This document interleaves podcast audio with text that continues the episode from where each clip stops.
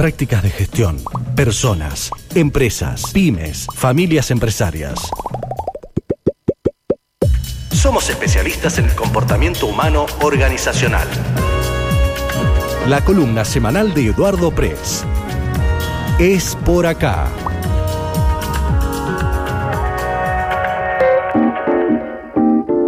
Además de todo lo que hice la presentación, es escritor, eh, bueno, consultor y, demás. Buen día a nuestro querido Eduardo Pres. ¿Cómo estás? Buenos días. Buen día, nuestro psicólogo de las empresas. Todo bien, Edu. Y saludamos también a la licenciada Sofía Florín, especialista en psicología organizacional, empresas familiares y emprendedores. Hola, Sofi. Buen lunes. Hola, ¿cómo están? Buen, buen lunes. Bien, por acá bastante fresco, por allá. Uf, también despertamos en algunos sectores de alta montaña con temperaturas eh, muy eh, bajo cero, cerca de los 14 grados. Así que una ola que, se está sintiendo. Acá estamos en una hermosa mañana otoñal. Uf. bueno. fresca. No, tenemos montañas, ¿qué vamos a hacer? Claro, es verdad, es verdad. Bueno, pero... Eh, una, dos, dos, saludos Mendoza dos, dos consultas. Una, ¿puede ser que la canción que estaban pasando era León Gieco? Sí, creo, Que, creo que sí estaba León Gieco eh, en la playlist de hoy. Sí, eh, la, semana pasada también. Si quieren, ah, yo no tengo problema, pero si insisten con nosotros con León Gieco, bienvenido sea. Bueno, podemos tomarlo como una señal. Es un, es un, tema nuevo, Eduardo, con Enrique Aielo. Eh, eh Ámala se llama el tema. No, no, no tengo ni idea. bueno. Eh, eh, una, una, consulta. Eh, estaba escuchando, estábamos escuchando con Sofía recién los temas anteriores que encajan exactamente, esta vez sí es por acá, sí. porque el tema de la nota nuestra también tiene que ver con el bullying. Sí, mira, hemos tenido, Edu, quería comentarte eso porque esta mañana en un colegio acá de, Mendoza eh, hubo una alerta porque un chiquito aparentemente habría escrito, un chiquito, una persona que va a la secundaria, de que eh, iba a llevar eh, armas al colegio. Entonces, esto disparó en alerta. Sí, esta mañana hasta el ministro de Seguridad estuvo en un colegio y todo esto habría venido a propósito de un caso de bullying dentro de, de, un colegio mendocino. Así que creo que estamos todos ahí con bajo la misma temática. Sí, y estábamos recién intercambiando con Sofía eh, hicieron referencia a una nota, algo que decía una tal Karina, si hay alguna posibilidad de que nos puedan enviar o hacernos conocer esa nota, porque nos interesa. Sí, sí, sí, obvio. La, temática. Sí, sí, sí. Justamente la semana pasada se conmemoró el, se celebró, se conmemoró, no sé cómo se dice, el Día Internacional contra el Acoso Escolar. Y salió, publicado, salió publicada una nota de un método que están aplicando, se aplica en varios lugares, pero que lo inventó un nórdico, lo llaman el, método nórdico, digamos, un psicólogo sueco, noruego, no sé por qué hacen sueco, noruego, están al lado uno de otro, pero bueno, eh, Dan Always, o Always, no sé, no sé cómo se pronuncia exactamente, este, que hizo, eh, ha sido un pionero en investigar académicamente eh, la, victimización infantil. Y saca algunas conclusiones muy interesantes que nosotros las tomamos porque también hace muchos años, este, o sea, no, somos nórdicos, entonces no sentamos precedentes de esto, pero eh, sacan, llega a conclusiones que nosotros venimos trabajando hace mucho tiempo también, o por lo menos trabajando proponiendo. Es muy difícil la aceptación de esto, pero no vamos a, dejar de, trabajar con la hipótesis que cuando hay una victimización, una víctima de bullying, sea en un colegio, sea en una empresa, en una organización, es porque hay una cultura que lo permite. Y que entonces el tratamiento no es, no debiera ser o limitarse a un tratamiento individual. Creo que un oyente dijo, bueno, que la víctima del bullying se defienda, no vamos a ninguna parte con eso. Se defiende y que, digamos, iniciamos una escalada de violencia, ¿qué, hacemos con eso?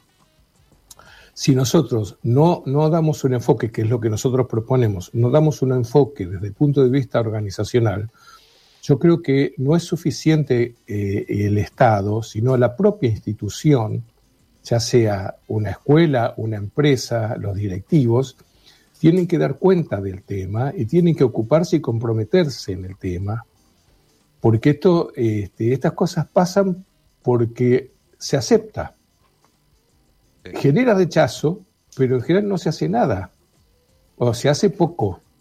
O como decían ustedes, este, que decía eh, Karina, están reclamando la participación, o sea, hay como una necesidad y un reclamo de que alguien, llamado Estado, institución, se ocupe, porque no es la salida individual lo que va a generar una mejora en esto. Eh, Pablo, Pablo, ¿no? Sí. Este, sí. Vos hablabas, eh, yo tengo algunos años más que vos, seguramente, cuando yo era chico, eso es verdad lo que vos decís, no había el bullying. Pero ¿sabés cómo se lo llamaba? Se decía eh, que se, tomaba, se lo tomaba de punto. Claro. ¿no? Era un chico al cual se lo tomaba de punto, al cual era sometido a las cargadas, a, las bullas, este, se le pegaba un cartel en, la, solapa de guardapolvo atrás, decía soy burro, este, y él no se daba cuenta, o decía pegame.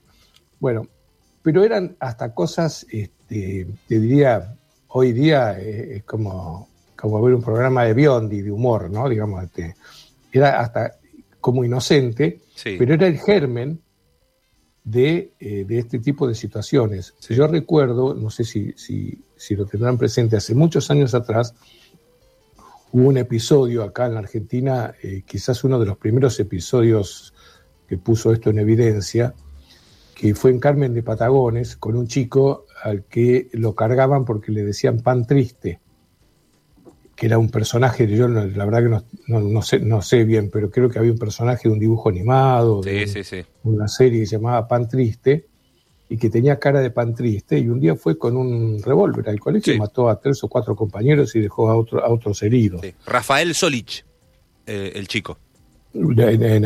Puede ser. Sí, sí, sí.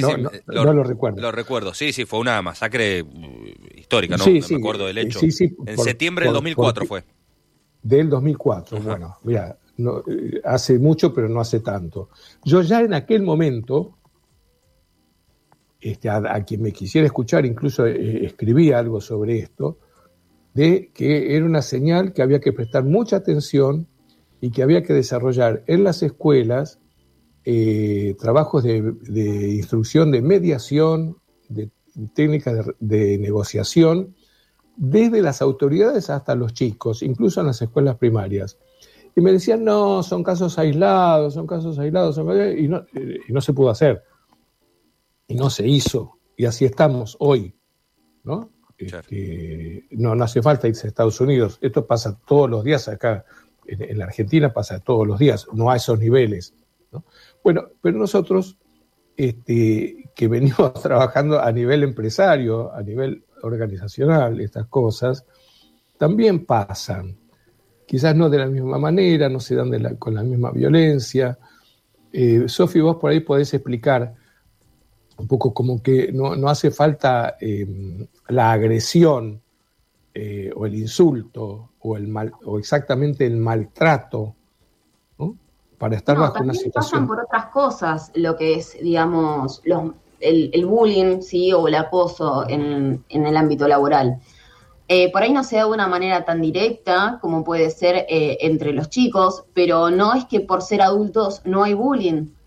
Eh, a veces se puede presentar que también, a ver, a veces se presentan en, en, las empresas situaciones muy similares a las escuelas y uno a veces es diferente para tratarlo con adultos, ¿no? Esto de, por ejemplo, contratar a una persona y no darle las tareas acordes a su puesto o a sus habilidades, ¿sí? Ahí hablábamos en, la nota que es un poco como ningunear al otro, eh, también en lo que es eh, gente que, personas que han tenido hijos, ¿sí? Como, a ver, cambiar el trato o destratar a una persona.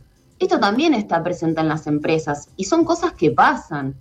Hoy por hoy también, digamos, con todo lo que es eh, la parte de género, se pueden presentar situaciones de tanto, o sea, de discriminación como de bullying, y no es algo que menor, no es algo, eh, no, la otra persona era problemática.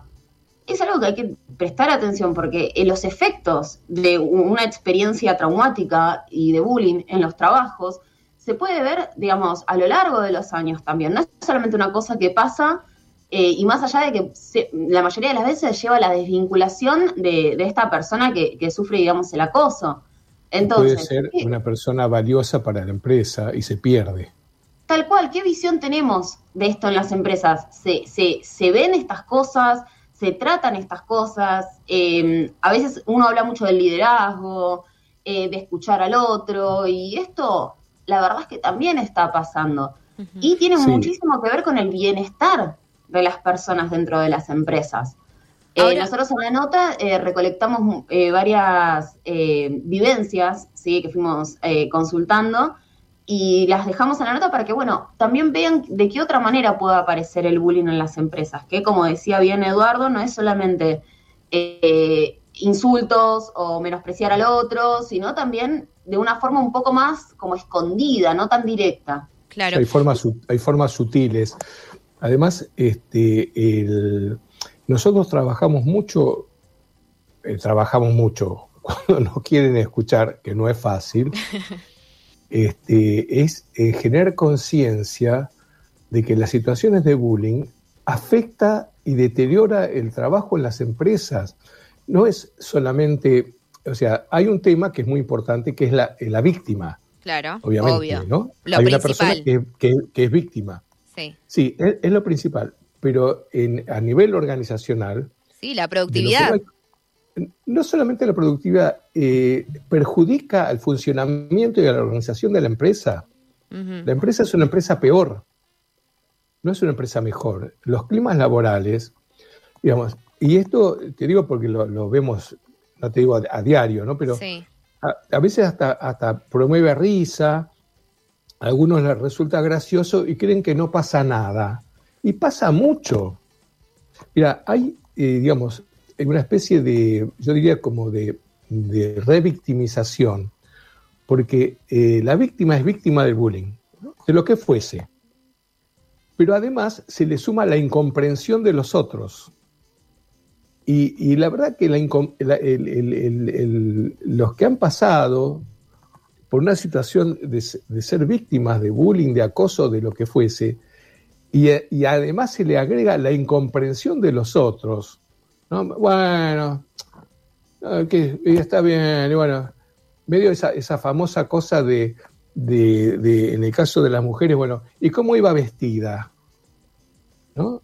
Este, ese es un fenómeno de incomprensión absoluta de, lo que pasa con el otro. Seguro. Entonces, a lo que nosotros apuntamos es que las autoridades de la empresa deben tomar, eh, digamos, deben tomar en serio las preocupaciones de la víctima. Ustedes nos habrán escuchado decir, lo decimos en muchas notas, ningún problema grande nace grande. Todos nacen chiquitos y dan señales. Y no hay que dejarlas pasar. Y en la empresa tienen que ser los directivos muy enfáticos de que hay cosas que no se pueden hacer y está mal. ¿Qué se hace en ese caso, Edu, perdón, y, Sofi, bueno, si ahí querés eh, retomar vos, eh, ¿qué se hace cuando uno detecta esto? Si viene personal, eh, a un jerárquico, lo que fuera, o entre todos ya nos damos cuenta que algo está sucediendo, ¿cómo, cómo poder sacar, digamos, esas pequeñas piedras que se van presentando? A ver, no, no, me queda claro, vos decís si se, se presenta quién a quién. Claro, por ejemplo, hay un conflicto. Eh, hay alguien que está sufriendo acoso. Bueno, ¿cómo, cómo, se trata esto? ¿Cómo hacen ustedes con las empresas que, tienen actualmente? ¿Cómo se, trabaja? Nosotros, en general, eh, lo que hacemos siempre es hacer una. O sea, eh, primero, nosotros no evaluamos al individuo, no hacemos una cosa individual. ¿no? Y no nos consulta por, un, por la persona que obviamente necesita su atención eh, personalizada, ¿no es cierto? Eh, nuestro trabajo es institucional, es organizacional. Nosotros trabajamos con los dueños, con los directivos, con los gerentes, con los jefes, para generar conciencia de que tiene que haber un mensaje claro de que eso no se permite, de, que eso no está bien. Y, eh, digamos, hay una serie de, ejercicios y de trabajos vivenciales que nosotros hacemos tiene que ver con el poder ponerse en el lugar del otro. Y no hay mejor aprendizaje que la vivencia. Cuando la gente siente lo que significa poder ponerse en el lugar del otro y sufrir, va generando un, conocimiento. después lo que hace con eso es, responsabilidad de cada uno, pero tiene que haber un mensaje. Nosotros trabajamos para que los directivos, las instituciones, yo no hablo de la empresa, hablo de la gente, porque la empresa está formada por gente y los que transmiten los mensajes es la gente, a través de reuniones, de este, reuniones grupales, grupos más chicos, grupos más grandes, este, de, que se permita hablar de esto. En general los empresarios, los dueños son muy reacios a, juntar a la gente porque siempre tienen miedo de la sublevación, ¿no? Digamos, como, no, si juntás a la gente van a empezar a, reclamar y a pedir y a peticionar, y entonces son muy reacios. Y no es nuestra experiencia. Yo he tenido este, reuniones con personal, y después viene el dueño y dice, ¿percibiste algún líder saboteador? Es como la gran persecuta, la paranoia, ¿a dónde está el que, el, el que nos va a hacer lío?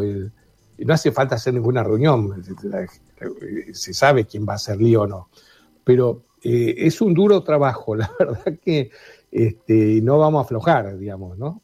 Este, entonces, eh, vos, eh, Mayra, ¿no? sí, Edu, Mayra. Sí, sí, no, porque la mencionó a, una Nancy que no, no, sabía quién estaba conduciendo, no, Mayra. Sí, era tu voz, digamos. Este, sí, Edu. Eh, este, una cosa es, vos decís, ¿y qué se hace? Una cosa es lo que hay que hacer y otra cosa es lo que se puede hacer. Y lo que se puede hacer todavía es poco, lamentablemente. un, poco como ustedes decían que, que reclamaba Karina, sí, bueno, che, que alguien haga algo. Bueno, nosotros no lo decimos de esta manera, ¿no? Pero por ahí le decimos a los directivos, medio como, che, pónganse las pilas, no dejen pasar esto, pues se le va a ir todo al. bueno, otro tipo de palabra, digamos. Se le va a ir todo al tacho. Claro. Claro. Sofi, no sé si, sí, discúlpame, no sé si Sofi que yo le corté en realidad cuando ella quería intervenir, no sé si, si quiere, ella quisiera agregar algo. Yo también, yo también le corté. No hay problema.